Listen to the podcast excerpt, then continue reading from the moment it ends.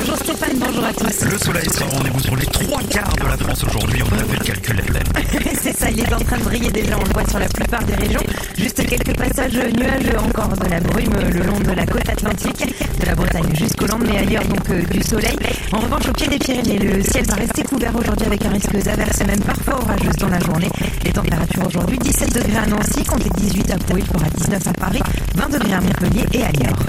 La Russie met ses menaces à exécution. Les premières coupures de gaz en Europe sont annoncées pour aujourd'hui. La Bulgarie et la Pologne ne sont plus livrées par Gazprom qui réclame des paiements en roubles. Pour le moment, les autres pays européens ne sont pas concernés par cette sanction. Le conflit en Ukraine qui a des conséquences sur l'approvisionnement chez nous. L'huile de tournesol commence à manquer alors qu'elle représente 80% de la consommation en France.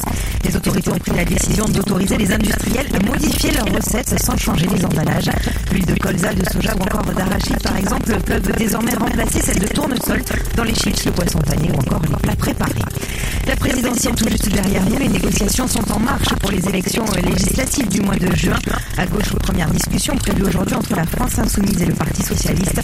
En revanche, à droite, les républicains rejettent toute alliance avec la République en marche.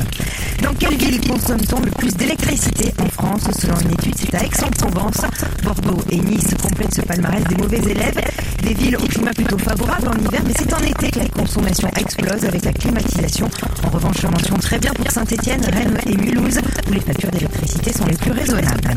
En foot, Manchester City a pris l'avantage en demi-finale allée de la Ligue des Champions. Hier, les Anglais se sont imposés 4-3 face au Real Madrid de Karim Benzema, qui signe quand même un doublé. Match retour la semaine prochaine, tout est possible. Dans l'autre confrontation, ce soir, Villarreal joue à Liverpool.